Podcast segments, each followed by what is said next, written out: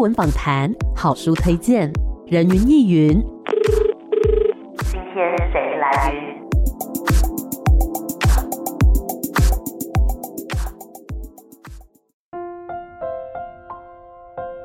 人云亦云。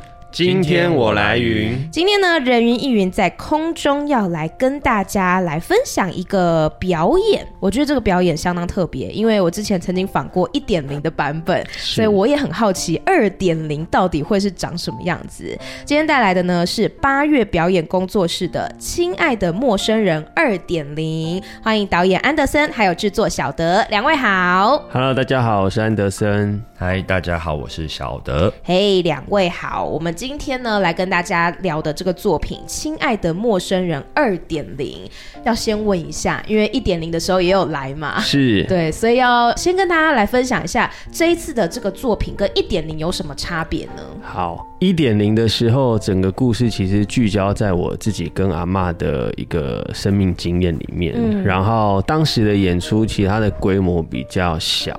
然后，但是又有结合了影像的展览。对，那这一次的演出等于是我们邀请了台湾失智症协会一起来合作。嗯，然后我们一起带领长辈、失智的长辈跟他们的家属参与我们整个的演出计划。那这计划里面其实还包含了一些课程设计。嗯，然后到后期的排练，跟我们的专业的表演者一起参与。嗯哼，对，是，所以我觉得要先帮可能还不是那么熟悉的听众朋友们。先来讲解一下，就是为什么会以失智症为创作的主题？嗯，我自己的阿嬷是失智症患者，然后她大概在我大学的时候就罹患了失智症，那她的病程将近有十年的时间。哦、对、嗯，那我就是主要照顾她的人。那其实因为以前自己是念戏剧系，所以其实在念书的时候，其实还蛮希望有一个机会可以去说自己跟阿妈的这个故事，因为其实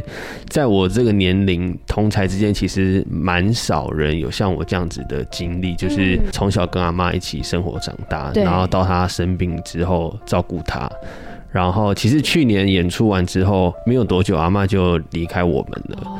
那也是因为那个契机，其实又让我一直去思考说，艺术到底还可以做什么？嗯哼，然后才会想说，那试试看是不是有可能把自己过去所学的东西，再转化成一个不同形式的创作，然后。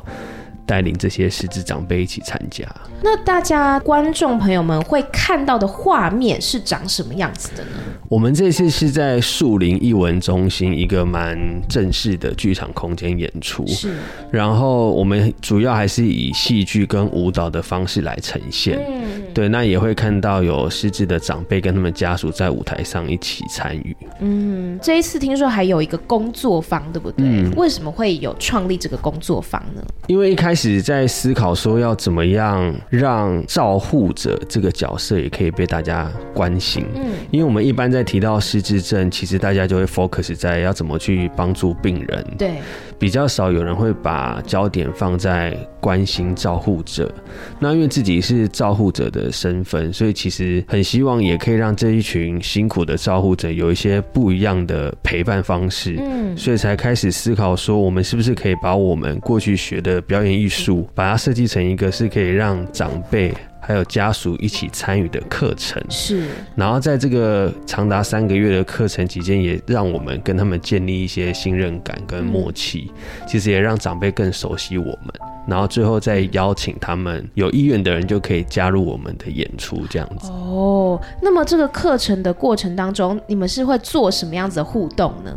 其实我们课程主要就分两个部分，一部分是舞蹈，嗯。然后一部分是戏剧游戏，是对。那舞蹈的部分，我们就请我们的舞者志军老师一起来带领大家做双人舞的练习。嗯哼。所以其实我们是用了一些经典的台语老歌，让长辈他们在聆听到这些歌曲的时候，他们会比较有熟悉感。嗯。然后每一次上课前有点像暖身，就是让他们跟他们的家人一起跳一支双人舞。哦。对，然后跳完之后再进到我的戏剧活动。那要来问一下小德，就是你作为这个制作的角色嘛，你是怎么样看待这个作品的呢？好，因为其实在这个作品其实是有一个很重要的议题是失智症，嗯，可是我当初进到这个制作里面，其实是导演安德森他给我一个想法，我觉得很重要，因为在整个的失智症的一个患者的一个照顾的状况下面啊，其实照顾者是最重要的。嗯，当这个照顾者没办法去 support 或是整个去协助这个长辈的话，整个状况会更严重，甚至会很多很多不好的事情发生。对，对，那我觉得他当初提这个计划跟我说的时候，我觉得我还蛮感动的，因为我们也不希望说是只是来演失智症的一个故事，嗯，反而是希望可以让更多的人可以知道，哦，原来这些故事可能发生在我们中间，是。可能可能，我们某一天我们就会成为那一位照顾者。嗯，那在这个计划里面，就像刚刚提到这个工作坊的部分呢，啊，长辈其实，在一般的就是这个失智症长辈，他们在协会里面，他们平常都会上课，会有一些艺术治疗的课程，会带领他们来做。嗯但是比较少是由长辈跟照顾者一起在做这件事情。对，所以呃，我们在像刚刚提到的舞蹈课程的时候，他们会有设计一些拥抱、亲吻，呃，不是亲吻，就是拥抱啊，或者是脸颊靠脸颊那一种的感觉。这个在一般人来看，我们其实东方人都很害怕这一件事情，害羞，对，非常害羞。那在这个计划里面，那。安德森也提到一件事情，就是说他希望可以让照顾者留下一些回忆啊。虽然长辈一定会忘记，就像我们每一次上课，我们每一次介绍，然后我们来到哪里，然后我们是谁，下一次来他们又忘记了。嗯，但是对于照顾者或是这些家属来说，他们来上课，他们留下一个很难得、很难得的一个记忆，是这对我们也是一个很我们觉得很幸福的事情了。嗯哼，就对于长辈来讲，他可能每一次都像是来玩的，然后像是来交新的朋友。但是对于家属，他是一点一滴都累积在心中的。我想要问，在工作方的进行过程当中，有没有发生什么有趣的事情？我想说，长辈们都那么可爱。有趣的事情啊，因为每一个失智长辈他们的习惯都不一样。嗯，像其中有一个奶奶，她每次上课的时候，她都会突然自己打节奏哦，然后就会唱起歌来。可是她每次唱的都是同一首歌。嗯，然后就是不管我们做什么活动，她可能自己就会突然噔噔噔噔噔噔噔噔，然后我们所有人就会被她逗得很开心。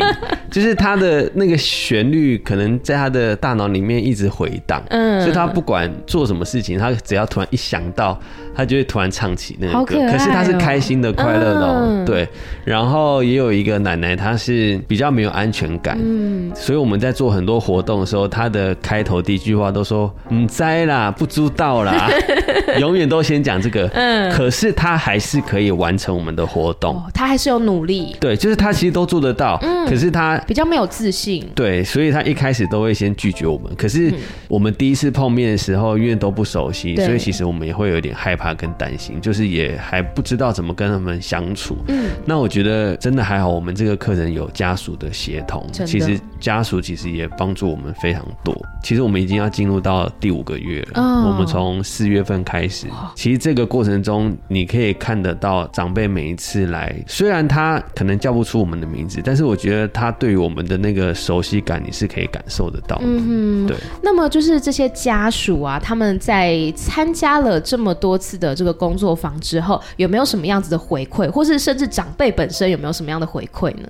我们参加前期的课程，有一组长辈。那个奶奶已经九十岁，九十多岁了。是。然后她的头脑其实非常清楚，都可以正常的沟通，只是她体力比较不好，都需要坐轮椅这样子。是。然后我们在六月底课程结束的时候，我们就是给他们分享他们的收获。然后那个奶奶她就说，她觉得来到这边，她感觉到很幸福，很快乐。然后说着说着，他自己就流眼泪。哦，对。可是我对这个奶奶印象很深刻，是第一次碰面，下课的时候，嗯、我们要离开的时候，他就说好舍不得哦。哦，然后那个舍不得，其实让我回家思考蛮久，就觉得是不是年纪大的人都会随时担心自己会离开这件事情，所以他们很珍惜每一次跟人接触的那个当下。是，对，我觉得这个是人跟人之间的羁绊是没有办法骗得了人的，他是真的舍不得，然后真的付出了感情，也就代表说你们很用心的在整个工作坊的过程。嗯嗯嗯。我刚刚其实也是想补充，就是关于这位奶奶的状况，因为其实。有一次次我去看课，他们在整个课程过程，他比较晚来一点点，因为他前面还去健康检查，嗯、所以他整个体力变很差，在课程中间有点闹脾气。嗯、可是他的照顾者不断就是安慰奶奶，然后等安德森跟我们的老师，等于说也辅助这件事情。那后来经历过这件事情，你可以知道说长辈的情绪其实是。不是我们可以想象中那样去控制。嗯，他生气就生气，他高兴就高兴。对，他不耐烦就不耐烦，就他会很直接的表达出来。嗯、那可是后来在最后一次上课的时候，就看到奶奶就说那些话，你就觉得很像在做了一些比较特别的事情，而不是只是说、嗯、哦，我们只是来蹭这个来上课来上课而已。对，是就觉得还蛮蛮感动的。嗯，然后到后期现在进到排练了，那每一次奶奶来的时候啊，虽然他们也很就不知道那。位奶奶永远是不知道，永远永远都长在一个很就是很紧张，对，很紧张，然后不敢做任何事都不敢。对，可是你看到他们在排练场的那个动作啊，努力，你就觉得哎，他其实他都知道，是啊，而且他都有透过身体，你可以看他动作是他是记得的，你就觉得很像蛮好玩的。所以他们其实也是一点一点在进步。哎，你说进步吗？其实我们不敢，我们就是他们每一次可能都是一个对他们来说都是学习一件新的事情。对对，但至少他们每一次都有。有努力，而且他们是开心的。对啊，嗯、这好重要。但是我觉得进步其实的确是有的，嗯、因为像雨婷姐，就是我们刚才讲的说，嗯、都说母灾的那个奶奶、就是她的女儿。是，其实她她说在还没有上课以前，因为奶奶都是在家里面，就有点与世隔绝，嗯、所以她通常都不会聊天。嗯，可是她女儿非常用心，她带她去上很多的课程，她觉得妈妈就是进步很多，现在都开始敢表达，对，然后可以自己走。对，这其实这是一个突破。对，那我们先稍微休息一下，待会再继续回到人云亦云。刚刚呢聊到了关于《亲爱的陌生人》二点零这个作品哦，那其实跟一点零呢会有一些不同的地方，加入了家属、照护者，然后还有这个失智的长辈等等。那么对于就是照护者来讲，他们自己有没有什么样的心得有跟你们分享吗？我们在母亲节的时候有设计了一个活动，我们带长辈做康乃馨，手做康乃馨，然后让家属写卡片送给自己的家人。那其实写卡片这件事情，真的是只有我们在学生时期或者小时候被老师要求的时候，你才会做。对，你长大之后，你根本不太传讯息啊，你搞不好连母亲节都忘记是哪一天的。对，那我觉得那一天每个家属在分享自己对母亲的感谢。我觉得那个。当下其实我跟我的导演助理，我们就听到，马上还有老师就直接流眼泪。我在我听到这一段，我就觉得我要哭了。然后，而且我觉得有一组很特别，是她是媳妇，她不是女儿，嗯、是，是媳妇对她的婆婆。因为这一组比较特别，都是媳妇陪婆婆来上课，嗯，嗯然后参与演出。对，所以媳妇在讲感谢她的婆婆把自己照顾的这么好啊什么的，然后这么开朗什么之类的，嗯、就那些文字你会觉得说。我们真的在做一件其实蛮有意义的事情，因为我们平常不太可能有这样子的机会去表达感谢，嗯，顶多就说谢谢。你很难真的有一个空间可以去醒思，或是去整理自己想对长辈说的话，嗯哼，对，所以我觉得其实有蛮多感动的事情在这个过程中不断发生，嗯哼。嗯，那么最后就是在这个舞台上面会呈现的，就是这些家属啊，跟长辈，还有专业的表演者，他们会怎么样来合作呈现这个表演呢？好，重点来了，对，我好好奇哦，对，大家都很好奇，大家都。都在想说，狮子长辈到底怎么演出？对，其实我们一开始真的是有想过，就是要透过他们的生命故事去截取片段，嗯，然后来拼贴一个作品。是，但太难了，嗯，每个人故事那么多，从第一堂课他就整个。放弃这个 概念，真的，因为第一次跟他们相处完之后，就发现不对，这个 plan 不行，要赶快改变方向。嗯、是因为他们的状况需要很多时间去熟悉他们，然后课程时间也有限，所以很难真的进到他们的生命里面去挖掘一些素材。对，所以后来我还是先从自己的生命经验出发，我又去虚构了一个失智家庭的故事。嗯，所以我会先以这个大架构，让我们的表演者分配角色，所以我们的。角色里面其实他是在讲，也是在讲一个失智家庭。可是这个失智家庭里面有两个失智患者。哦，对，那大家也可能也很难想象，如果一个家庭出现两个失智患者，会造成一个家里面什么样的变化？是。对，然后其实这两个失智症患者最后都被送到机构去，嗯，所以等于是他们在机构里面遇到我们这一群可爱的失智奶奶们，哦、然后有了一些不一样的生命体验。是，对，哇，所以这两个失智症患者可以爆雷一下吗？嗯、就是他们有什么差别吗？一个是年轻型的失智症患者，哦、他大概四十几岁，他是因为脑伤而造成失智。哦，所以脑伤也会造成失智？会，因为你的大脑病变之后，如果你没有好好的照顾，其实它是有可能有得到失智症的潜在因子。哦，对，然后另外一个就是退化型失智症，就是剧中里面一样有一个阿妈。那大概几岁会算是年轻型的失智症呢？六十五岁以下。哇。对，那因为现在早发性失智症患者其实是有变多，最年轻是三十几岁就有人罹患失智症。嗯哼，那么就是一路上这样子，你从一点零然后到现在，你觉得这整个路上的挑战是什么呢？很多，处处都是挑战，每一步每一步都是困难啊，每一步真的都是困难，因为有很多的担心是真的啦。嗯、然后，当你受到越多人的关注的时候，其实那个压力是很大的，嗯、因为大家真的会有很多很特别的期待。比如说，大家一听到说失智长者要上舞台，大家就想说怎么可能？是，然后就会开始想说他们到底要演什么？嗯对，那其实这些东西我们在前置，我自己在写企划的时候，其实就一直在思考。其实我当下就已经很清楚告诉自己说，这个作品它可能不是一个很厉害的表演，或是很专业的演出。嗯、可是我觉得我在乎的是这个过程。嗯。嗯，然后这个过程，我们是不是可以真的为家属或是这些长辈留下一些不一样的记忆？嗯。然后其实对这些长辈，在他们那个年代是不可能有表演的机会的，甚至他们要连看舞台。台剧的机会都没有，嗯，所以这其实很有可能是他们第一次进入剧场，也可能是最后一次。哦，所以我觉得这个过程，不管是对家属，我相信对我们的团队伙伴每一个人，其实都是不一样的生命的一个启发，是非常有意义的一件事情。嗯，那小德呢？以你的角色，你有没有遇到什么困难？困难到处都有，没有啦。其实应该是说，我们虽然也有跟素人来做合作演出，嗯，但是这一次，其实我们面对的是失智家庭。对。但像家属们就会非常非常紧张，嗯、因为他们对于剧场已经不熟悉了，嗯、然后又加上我们要上课，对，然后以及我们要加上排练，他们就有提出很多的问题，嗯、例如说他们怎么样到剧场，嗯、然后长辈要在哪里休息，那边的标识是不是清楚，然后洗手间有没有方便的地方，嗯、就非常谨慎的想要知道。但我们也非常就很很努力的把一些事情告诉他们，可是事实上的确他们用口头说可能会有困难，嗯，他们也不理解，是，所以我们这一次也跟树林的艺文中心合作，请他提供我们更多的资源，让我们可以前往到剧场里面做排练，嗯，所以等于说是在前期我们就已经进到剧场，长辈家属可以早一点习惯那个空间，嗯，让他们知道说他们要去哪里表演，然后在哪里表演，在哪里做呈现演出，嗯，虽然长辈每一次来都忘记这是哪里。Anytime，每是每次，但是这个也是也协助长辈跟家属，可以让他们更熟悉这个空间了。嗯，那我就觉得说，我们在执行上面的确我们会花比较多的心力去要跟长辈或者是跟家属去沟通，嗯、这个是比较辛苦的。就先培养他们的安心感。对，那我担心的是，应该说我比较好奇说，如果如果长辈真的在台上忘记了他们本来要做的事情。会怎么呈现呢？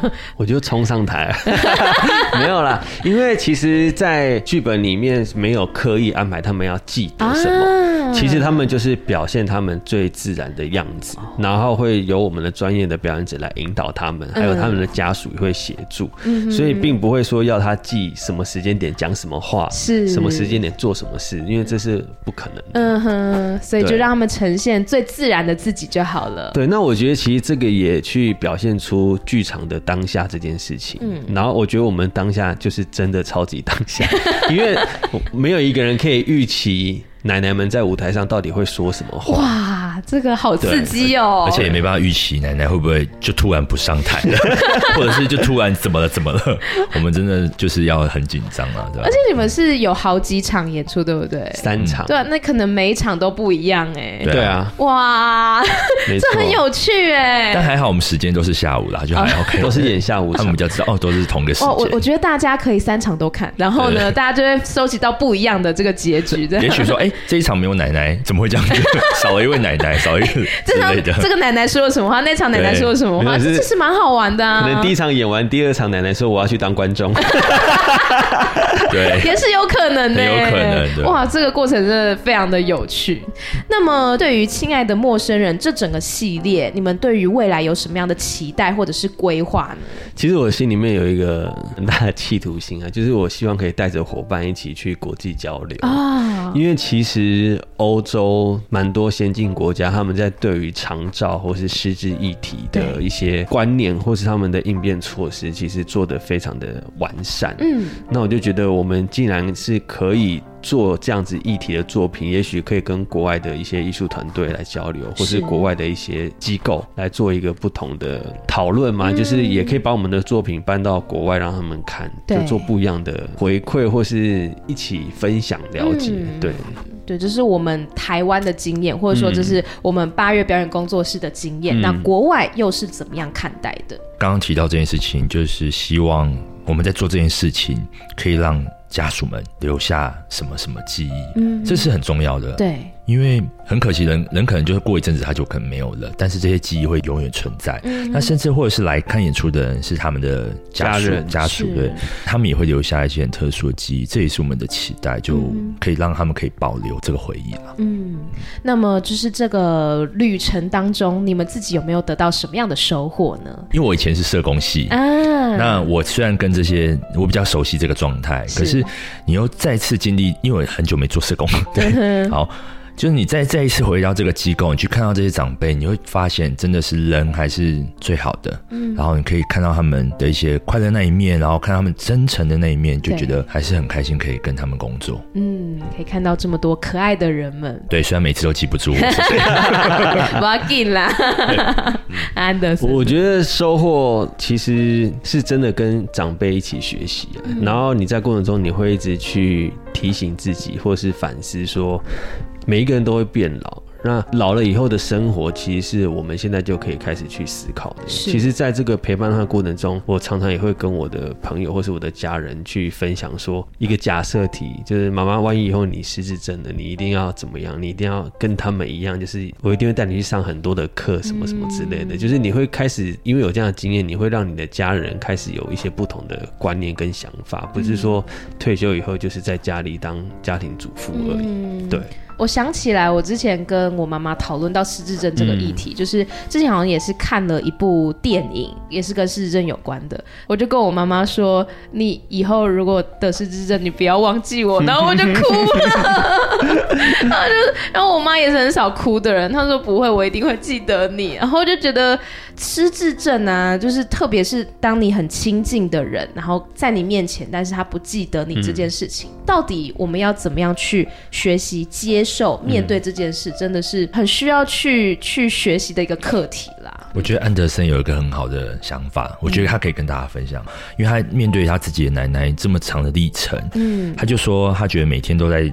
交一个新的朋友，就你换个角度去思考，因为如果你每天都在交一个新朋友，你的朋友每天都有不一样的变化，对。可是因为我觉得在很多的医学研究报告里面，或是个案里面，发现照护者被压垮，其实都是因为心中一直仅存着过去跟自己家人很美好的一些回忆，然后当。你知道你的亲人得到失智症的时候，其实是一个很大的重击。嗯，尤其是最亲近，如果是就是父母亲的话，其实蛮多子女是一开始是完全无法接受，甚至还会有的人还会欺骗自己说没有，他只是退化，嗯、他不是失智症，另外我被供。嗯，对。但我是想透过这个作品也去跟大家讲，就是我们这一次其实有一个精神，就是说遗忘或许也是一种美好。嗯，这个其实也是我想去以自己照护者的身份再去勉励照护者。其实我们要永远记得一件事情：你现在遇到的失智长辈，此时此刻就是他最好的样子。嗯，我觉得不管是说家中有失智症的患者的朋友们，或者是说你想要更了解这个议题的朋友们，其实都可以来观看这次的演出。嗯，所以我们要来跟大家说这次的表演资讯。我们这一次演出是在八月二十五号到二十七号，在树林艺文中心。然后我们演出的时间比较特别一点点，嗯，因为是长辈嘛，因为他长辈体力可能没办法好，所以。我们就都安排在下午时段，很好啊，让长辈可以来做这个演出，然后可能还可以回家休息睡觉。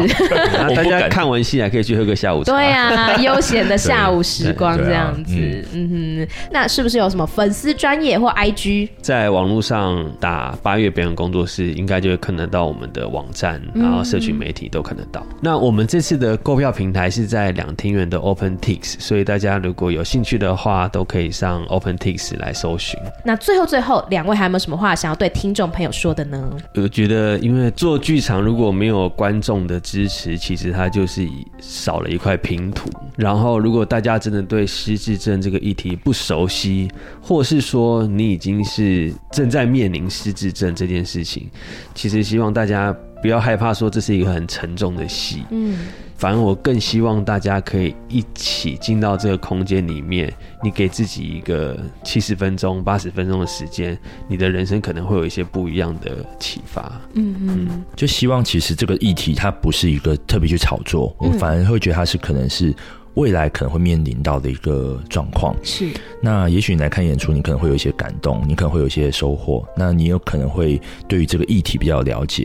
那我们也希望可以把这个议题可以让更多人知道，特别是未来可能假设自己是照顾者，嗯、需要去面临的一些状况，这一件事情是可以先让大家理解的。是，希望大家持续的支持《亲爱的陌生人》二点零，谢谢两位，谢谢，谢谢，拜拜。好的，我们今天节目呢，非常感谢八月表演工作室的安德森还有小德带来这个作品，叫做《亲爱的陌生人二点零》。那这边呢，他们也提供了非常棒的优惠哦，八月好朋友的优惠代码八五折哦，只要输入 A A S 二零二三，再重复一次。A A S 二零二三，要注意英文的部分都是大写的哈。输入这个优惠代码呢，就可以享有八五折的优惠。欢迎大家都可以来购票支持《亲爱的陌生人二点零》这个很棒的作品。那我们今天的节目就到这边啦，我们下次见喽，拜拜。